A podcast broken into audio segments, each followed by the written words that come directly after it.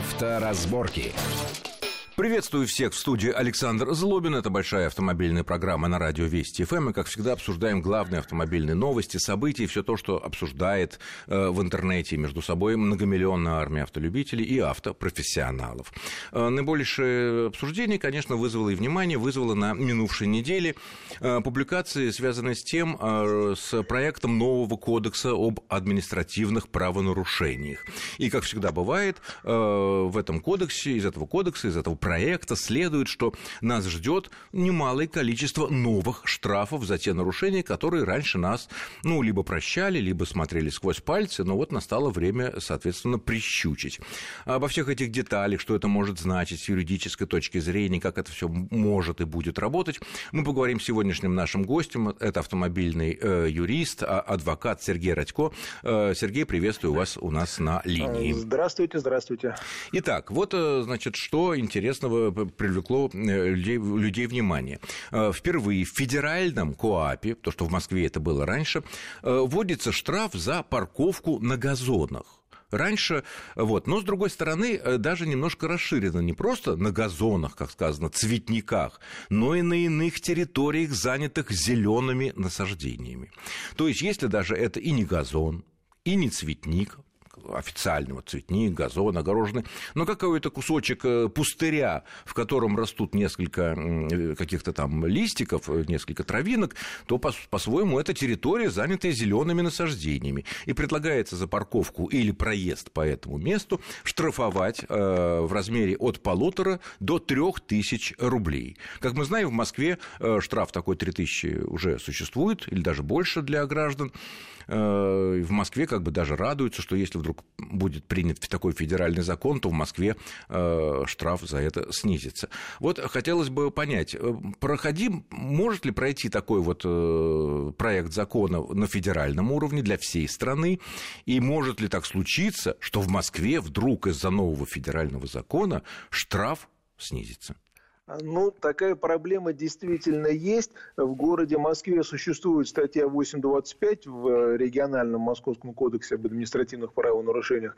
И там действительно наказание есть. Там для физических лиц наказание составляет 5 тысяч рублей штрафа, а вот для юридических аж 300 тысяч рублей штрафа. А, конечно, сумма абсолютно неадекватная за данное нарушение. Все-таки мне думается, что эту ситуацию нужно менять. А, потому что, а, к тому же, для фиксации этого правонарушения у нас в Москве применяется Э, тот самый печально известный помощник, помощник Москвы ПАК ПМ, который неоднократно уже признавался Верховным судом не совсем, э, скажем так, пригодным для использования для этих измерений, но пока вот ситуация непонятная, и все-таки то, что наконец на федеральном уровне эта проблема, ну, по крайней мере, обсуждается и предлагается решить, наверное, это хорошо. А тем более, что в разных регионах, опять же, проблема такая есть. В разных регионах это сейчас регулируется региональными законами, где-то это есть понятие газона, где-то где-то нет, где-то под газоном понимается э, искусственная поверхность озелененная, где-то естественная, где-то и то, и другое. А вот в Москве у нас э, ситуация абсолютно э, возмутительная. У нас под газоном понимается вообще любой кусок земли, который не покрыт асфальтом или плиткой.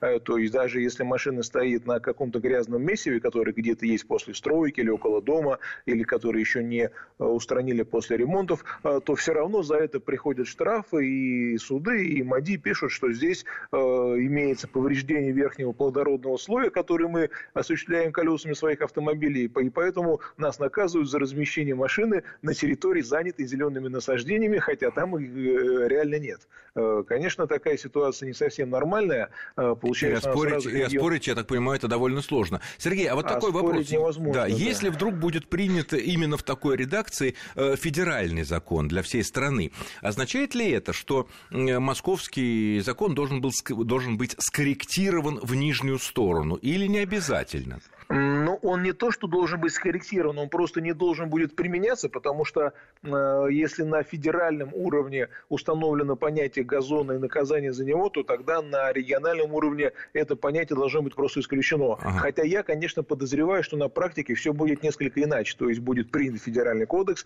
а вот изменения в московское законодательство, скорее всего, будут внесены не сразу, потому что ну, мы понимаем, о каких деньгах идет речь. Те же 300 тысяч рублей, э, которые приносят почти каждый штраф, от них них, конечно, отказаться вряд ли захочет э, московское правительство. Понятно, ну, и думаю, что есть там еще такой, такой вот вариант, когда, например, вводили большие штрафы за неоплату парковки или за парковку в тех местах, где запрещено, просто в федеральный закон внесли, что по всей стране столько-то рублей, а в Москве и Петербурге столько-то рублей, и все.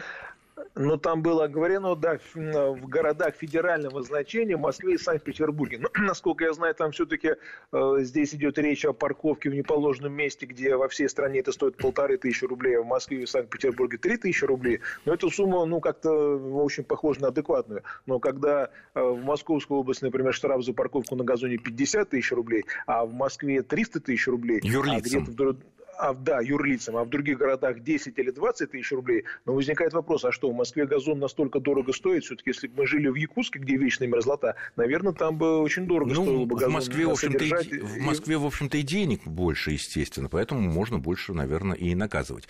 Следующий аспект э, вот этого нового проекта Кодекса об административных правонарушениях э, предложено штраф от 1 до 3 тысяч рублей могут наложить за мойку автомобилей в неположенных местах. А вот неположенные места, они где-то четко оговорены? Ну, строго говоря, у нас положенные места для мойки автомобиля – это только те места, которые специально оборудованы э, в соответствии с санитарными нормативами. То есть э, формально по закону вообще мыть машину нельзя нигде, кроме как на специальной мойке, которая имеет все очистные сооружения, прошла вся, все экологические А в собственном экспертизы. дворе на даче? И в собственном дворе на даче тоже мыть нельзя, потому что даже если мы моем на своем земельном участке, то все равно то, что стекает с автомобиля, в том числе там бензин, масло, прочие горюче-смазочные материалы, они попадают в почву, в грунтовые воды и могут оказать влияние не только на нас на этом участке, но, но и на всех остальных. Поэтому, строго говоря, мыть машину, в общем-то, если действительно речь идет не о протирке фар, а о мытье автомобиля, ее по закону нельзя мыть нигде. То есть, если, если, если я, например, не, не люблю, какой-то сосед у меня такой такой очень неприятный, все это там, и я хочу ему досадить, и я вдруг через забор увидел, что он моет свой, там, я не знаю, Мерседес, такой тоже очень богатый человек, например, да, моет свою машину, э, именно моет, вот специально вот это вот такого водомета, там, э, керхеры всякие, э, то я могу, соответственно, сообщить куда-то, да, и придут, и зафиксируют, или я там с видео сделаю, и фото, и что, за это штраф может быть?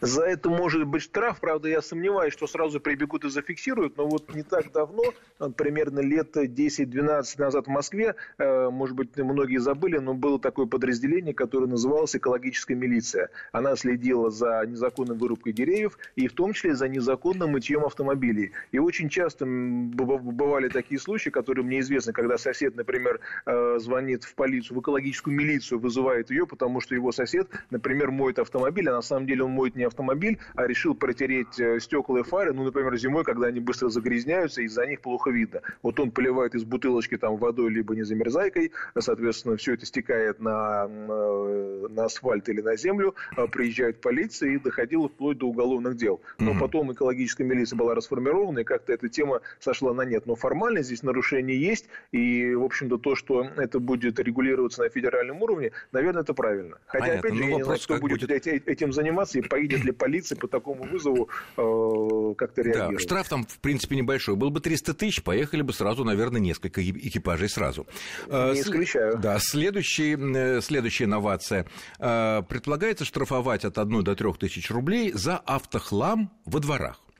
Ну, понятно, такие вот старые древние машины или там какие-то разбитые, которые, соответственно, нужно их убирать, потому что они мало того, что занимают место, они еще портят вид и могут быть всячески там опасность для детей представлять, например. А есть ли критерии автохлама. В какой момент старая или, так сказать, не очень исправная машина превращается в, автохлам, в автохлам, который подлежит утилизации, а если мы его не утилизировали, наш автохлам, то нам, соответственно, может прилететь штраф. Или вот таких ну, критериев автохлама нет, на глазок? На федеральном уровне таких норм я не нашел, хотя честно пытался найти. На региональных уровнях это есть. В той же Москве есть соответствующее постановление э, правительства Москвы, которым регламентирован порядок э, утилизации э, брошенного и разукомплектованного транспортного средства. То есть там есть такое определение, что под этим средством понимается автомобиль, который не имеет каких-то конструктивных деталей, остекления, фар, колес и так далее. Конечно, это довольно сомнительно, потому что даже даже если на машине нет колеса или одной двери, ну, наверное, не всегда это можно отнести к категории автохлама, потому что бывают разные истории. Там, допустим, хозяин машины лег в больницу или уехал в командировку, а за это время с машины сняли колеса, и формально машина подпадает под категорию автохлама, и ее можно даже утилизировать, увезти на спецстоянку, то есть там создается некая комиссия из управы, э, на машину вешается предупреждение, через ГИБДД предпринимаются попытки, чтобы установить собственника, он уведомляется, и если он не является за автомобилем или не убирает его, машину забирают на, на спецстоянку, там она хранится, а через три месяца могут э, подать иск о признании ее безхозяйным имуществом, либо утилизировать. Э, то есть все это, ну, на мой взгляд, немного нарушает Конституцию, потому что гражданин, может быть, и не хотел бросать свой разукомплектованный автомобиль на улицу, но просто так сложилось, что он почему-то стал соответствовать этим критериям, и, по сути, он был лишен автомобиля. Поэтому, с одной стороны, конечно, с автохламом бороться нужно, но только после того, как будут на федеральном уровне э, четко установлены э, правила игры, то есть определение, что такое автохлам. То есть машина, которая не имеет, допустим, всех дверей, всех колес, сгоревшая, разукомплектованная полностью и так далее. Потому что, если уж очень захотеть, то под автохлам можно э, подвести под эту категорию половину автопарка нашего, потому что у нас в стране средний возраст легкового автомобиля что-то более 12 лет. Поэтому здесь ну, нужно да, быть ну, очень да. осторожным. Состоятельный человек скажет, ну кто это ездит на такой помойке вообще, да, да автоклав. Да, а если да, тем более да. еще украли оттуда дворники например, оторвали зеркала, э, ну тоже, в общем... Или спустили колеса, пока хозяин, допустим, находился на даче да, или в больнице. Да.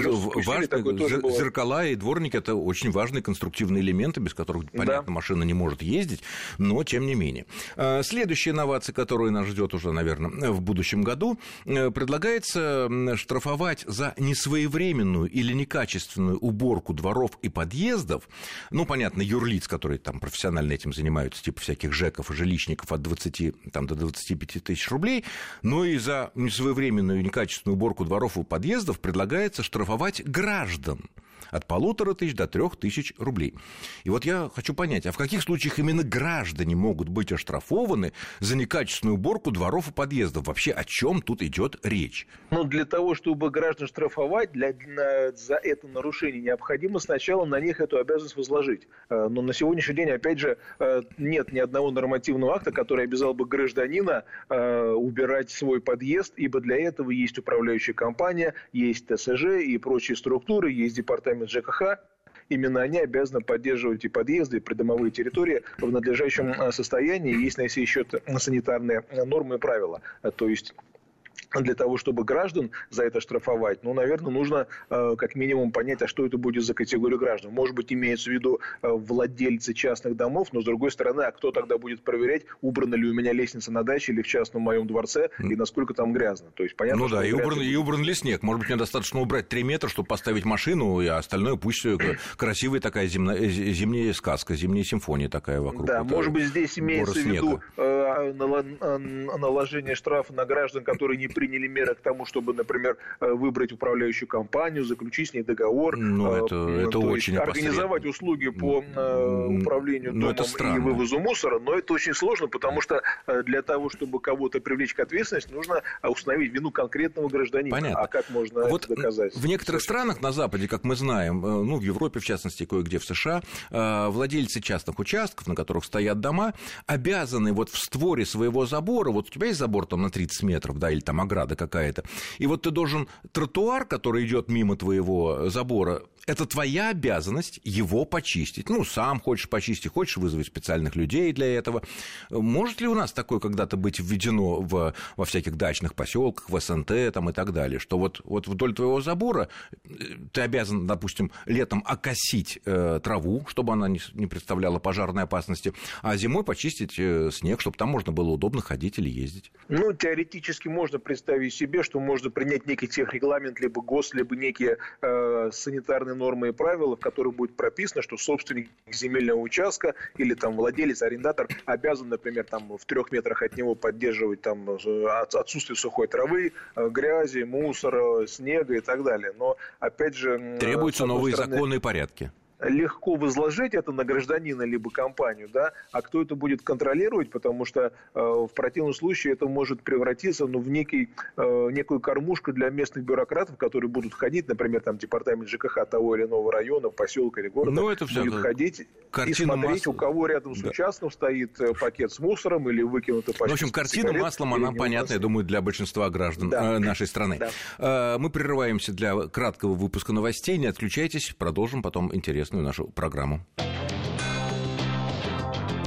Авторазборки. Авторазборки. Итак, мы продолжаем э, в программе Александр Злобин и адвокат Сергей Радько. Обсуждаем э, самые актуальные автомобильные э, темы последних дней. Вот многих, конечно, потрясло трагедия, случившаяся в начале недели на Кутузовском проспекте. Там молодой относительно человек счел возможным перебегать через весь Кутузовский проспект. И, как мы знаем, нет ни одной зебры и ни одного светофора по понятным причинам, огромное количество полос. Человек перебегал, ехала милая девушка на Гелен Гелендвагене. Ну, она, конечно, не ожидала увидеть этого. Она его сбила, другая машина еще раз переехала. В общем, человек э, погиб. Девушка была э, трезвая, все было нормально. И вот возник, возникает вопрос, потому что такой человек, который вот, ну, не соблюдает вот никаких правил движения, будучи даже пешеходом, может попасться, наверное, любому из нас. И вот какое может быть здесь наказание? Зависит ли это наказание от того, превышал ли человек скорость? Э, или еще от чего-то. Вот э, как вот здесь можно э, с юридической точки зрения вот эту, даже не сколько эту ситуацию, такого рода ситуацию проанализировать? Именно такого рода ситуации периодически возникают, правда, не на Кутузовском проспекте, а, например, на МКАДе, где тоже есть экстремалы, которые пытаются его перейти или перебежать. К сожалению, удается это не всем, и наезды на пешеходов со смертельным исходом там происходят с завидной регулярностью. А здесь что происходит? Мы знаем, есть пункт в ПДД 10.1, э, который обязывает водителя э, при возникновении опасности, которую он в состоянии обнаружить, принять меры к снижению скорости вплоть до остановки. И если пешеход начинает перебегать дорогу в неположенном месте, неважно, то ли это узкая дорога там с одной сплошной полосой, где тоже переходить нельзя, то ли это МКАД или Кутузовский проспект, происходит наезд.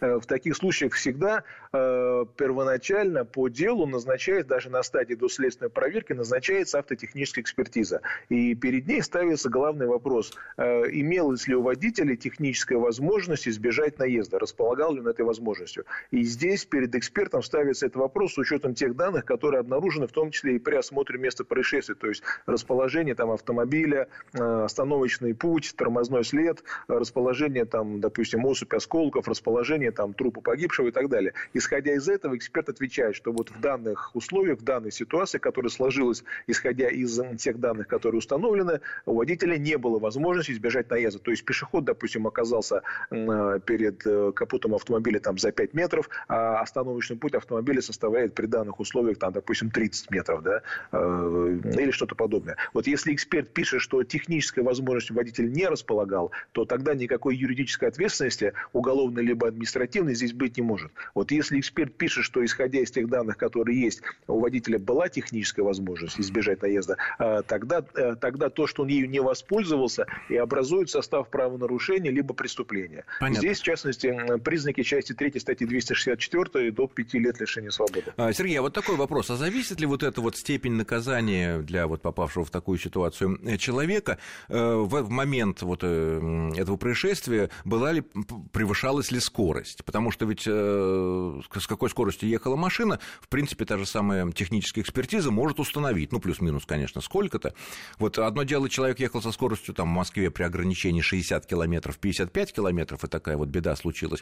А другое дело, если он ехал, допустим, 75 километров. Вот наличие скорости 75 в таких ситуациях, оно автоматически делает человека юридически э, и уголовно виновным или нет? Нет, не делает. В том числе перед экспертом ставится и вопрос о том, а, чье, что с технической точки зрения стало а, причиной этого ДТП. То есть эксперт говорит, что причиной стало, например, нарушение правил водителем. И он а, точно указывает, какой конкретно пункт. То ли это был пункт 10.1, он не, при, не принял мер к, к остановке, то ли это был пункт 10.2, превышение скорости. Но при этом нужно установить, что превышение скорости и наезд находятся в прямой причинной связи. То есть вот скорость была превышена, и если бы она была бы ниже, то с учетом специальных формул, есть специальная формула для расчетов, да, и эксперт указывает, что вот если скорость была превышена на такую-то величину и при ее соблюдении, наезд бы исключался.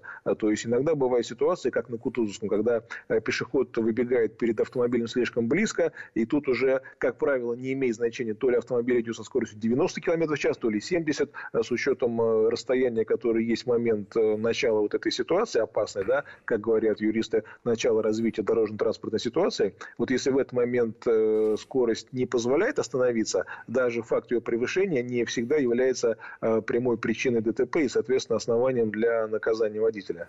А вот еще такой вопрос возникает. Вот э, едут несколько машин, и вот одна э, толкает другую, и та машина, которая ехала, никого не трогала, но ее толкнули, она сбивает пешехода.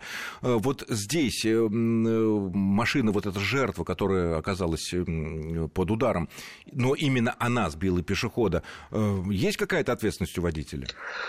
Э, здесь очень сложная история. Почему? Потому что здесь будут проводиться очень сложные, возможно, неоднократные экспертизы на предмет установления того, э, а имел ли водитель вот этого автомобиля, второго, да, номер два, который совершил наезд на пешехода, имел ли он возможность управления автомобилем после этого столкновения. Потому что здесь имеется в виду и скорость, и, допустим, разница э, массы автомобилей. Сергей, я предлагаю взять такой совсем простой вариант. Вот остановился человек перед зеброй, по которой переходят пешеходы. Все хорошо. Вот. Ну и сзади как какой-то человек, который вот не заметил, или я не знаю, там что-то с ним почему-то, он толкает э, переднюю машину, понятно, что нога слетает с тормоза от удара, машина катится вперед и задевает, что-то такое происходит э, с пешеходом. Вот чистый такой вариант, он ничего не мог сделать, он не мог отскочить, отпрыгнуть на своей машине, даже видя в зеркало заднего вида, что несется какой-то орел там на него. В этом случае, если будет установлено, что вот причиной движения автомобиля стал именно удар сзади, то, конечно, водитель первого автомобиля никакой никакой ответственности не несет. Отвечает именно тот, кто своими действиями, то есть не предприятием мер э, по торможению, э, обеспечил его выезд на пешеходный переход или на пешехода. Но надо, надо добавить, что есть такое понятие, как э, солидарная ответственность и моральный вред, расходы на погребение, не дай бог, на лечение, будут нести все участники ДТП, то есть и тот, кто стоял, никого не трогал. Это вот такой нюанс. А он-то за что будет нести, если он вообще не виноват? Он никого не трогал, просто, ну вот он попал, он что называется. Он отвечает как, как владелец источника повышенной опасности, потому что есть у нас в Гражданском кодексе такая норма, которая говорит, что если в ДТП пострадали третьи лица, в частности, вред причинен э, здоровью, то э, этот вред солидарно возмещают все участники ДТП, неважно, независимо от вины. То есть одна машина может ударить другую, другая вылетает на пешеходный переход. Мы видим много таких историй, да, когда, когда два автомобиля сталкиваются, один явно виноват, он едет на красный или по знаку «Ступи дорогу», врезается в другой автомобиль, тот улетает на пешеходный пешеходный тротуар либо на автобусную остановку, страдают люди. Вот уголовную ответственность несет тот, по чьей вине произошло столкновение с этими последствиями. А вот гражданско-правовую, э, то есть возмещение морального вреда, э, расходов на лечение и тому подобное, это все могут нести э, водители независимо от своей вины, то есть водители всех автомобилей, а что, и это, это вот денежная, так сказать, компенсация, возмещение, оно что, поровну раскладывается между очевидным виновником и очевидно невиновным человеком? Нет, это возмещение возлагается по усмотрению самого пострадавшего, то есть он может предъявить иск к водителям ко всем, каждому каждому в отдельности, к одному на одну сумму, к другому на другую. То есть нет, все. Нет, ну мало ли, что человек за какие хотелки у человека, даже у, там, у пострадавшего или у его родственников. Это ну, одно дело хотелки. С... А что суд решит? Это ведь только суд может присудить такую компенсацию, выплату вот денег если... со стороны невиновного да. человека. Да, то есть э, потерпевший обращается в суд и пишет в иске взыскать солидарно с водителей транспортных средств номер один, два, три, допустим, там 500 тысяч рублей морального ущерба. Суд выносит решение взыскать солидарно, а это означает, что в этом случае потерпевший получает три исполнительных листа и отдает его в три разных отдела судебных приставов по отношению к каждому из этих должников. А уже потом, когда эти 500 тысяч с кого-то будут взысканы с одного, да, то этот один уже взыскивает соответствующую долю с двух других. Угу. То есть то... право выбора, к кому обращаться, принадлежит только потерпевшим. И когда Понятно. суд то пишет, есть... что э, взыскать солидарно... А, то есть солидарно да. даже без разделения деление долей вот этой денежной суммы, да? Да, да, да. Доля делится только при исполнении этого решения, когда один из этих водителей заплатит, допустим, всю сумму, то эту сумму он может частично разделить на три части, и вот эти две тоже части, через, но тоже через суд. доля остальных, взыскать с них, да, взыскать через других суд. участников. Да. да, вообще, конечно, я думаю, вы многих напугали автомобилистов. Ну что ж, будем надеяться, что эти советы нам и вам никогда не понадобятся. Я благодарю нашего сегодняшнего гостя. Это был автоюрист, адвокат Сергей Радько. Сергей, спасибо за безумно интересный, хотя не совсем приятный, конечно, информацию. С вами был Александр Злобин. Всего хорошего. Будьте аккуратны на дорогах в любом случае. Счастливо. Авторазборки.